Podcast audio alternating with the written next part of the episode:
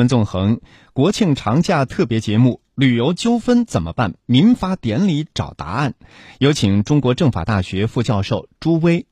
双节到了，很多人呢喜欢选择用在外旅游的方式度过悠长的假期。那么我们在选择旅游团的时候，有一类团大家一定要擦亮眼睛。这类特殊的团呢，就是我们所说的低价团。这个低价团啊，不是说价格比较低的团，而是那些实际上低于成本的团，甚至呢有很多是零元的团费。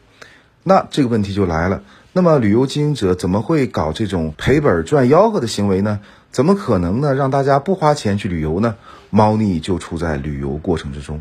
凡是参加低价团的旅游者，你会发现在旅游的过程中，往往会被强制消费、强制购物。甚至呢，还有一些呢，通过旅游消费者没有办法跟外界联系，所以呢，在整个过程中给你灌输洗脑，拉入到传销组织，推销一些诈骗类的服务产品等等啊，所以呢，消费者对此苦不堪言。其实，民法典总则部分关于平等原则、自愿原则、公平原则和诚实信用原则。这四个基本原则呢，是民法典的一个重要的原则基础。同时呢，它也是消费者权益保护法中所说的消费者具有知情权、自由选择权和公平交易权的一个重要的一个基础。当然了，这个国家的有关部门最近几年针对低价团也做出了特别的法律规定哈，比如说旅游法对这个低价团也有明文的禁止性的规定，特别是呢，今年十月一号正式实施的在线旅游经营服务管理规定啊，它与以往不同之处在于啊，不仅是不允许有这种低价团，而且呢，在线上旅游经营者，比如说平台呀、平台内经营者呀、供应商啊。都不许为低价团开绿灯，也就是说，不许为低价团去开展这种相关的服务。所以说呢，这个低价团组织的这个监管的主体呢，从组织者一直延伸到了平台和平台内经营者，还包括供应商在内。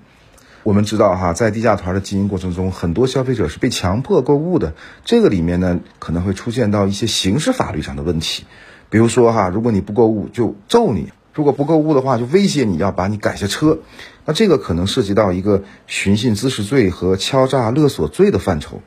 那么，如果购买的这个产品呢是被人骗的，还涉及到一个诈骗罪的范畴。我们还在新闻中也见到过哈，把消费者关到商场里面，如果不消费到一定程度，不让你出来，这种情况呢还涉及到一个非法拘禁罪的范畴。所以这些罪名呢，可能都适合现在的低价团的这些暴力啊、强制消费的这种情况。